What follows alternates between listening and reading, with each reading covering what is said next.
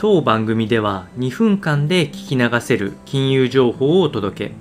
コンテンツ内容を直接質問してみたい方はオンラインミーティングをご用意してありますので概要欄よりご確認ください。本日のテーマは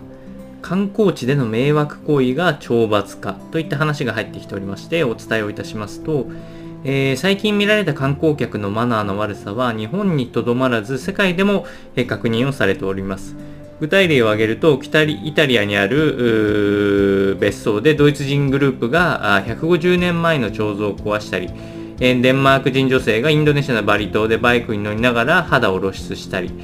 ポーランド人男性がメキシコの遺跡で盗聴が禁止されている神殿に登り、えー、複数人の方が悪魔にいたずらをしたりと、えー、いろいろ、各国でも、えー、観光客のマナーの悪さっていうのは目立ってきておりまして、えー、特にこう、えー、都市部ではないところに話がここれこの話は集中しておりまして、え、住民との共存というのが難しくなっている中懲罰も増えてきております。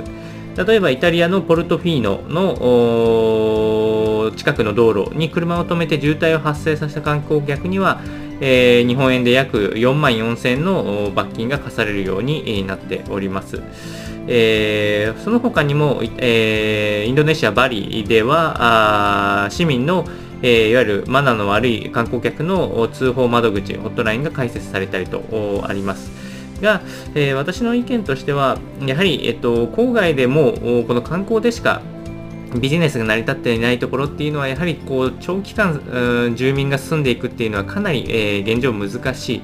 えー、なかなかマナーの悪さを改善するのっていうのは、これはなかなか現実的には難しいと考えておりますので、えー、この政策自体はうまくいかない可能性が高いかなと思いますので、参考にお届けをいたしました。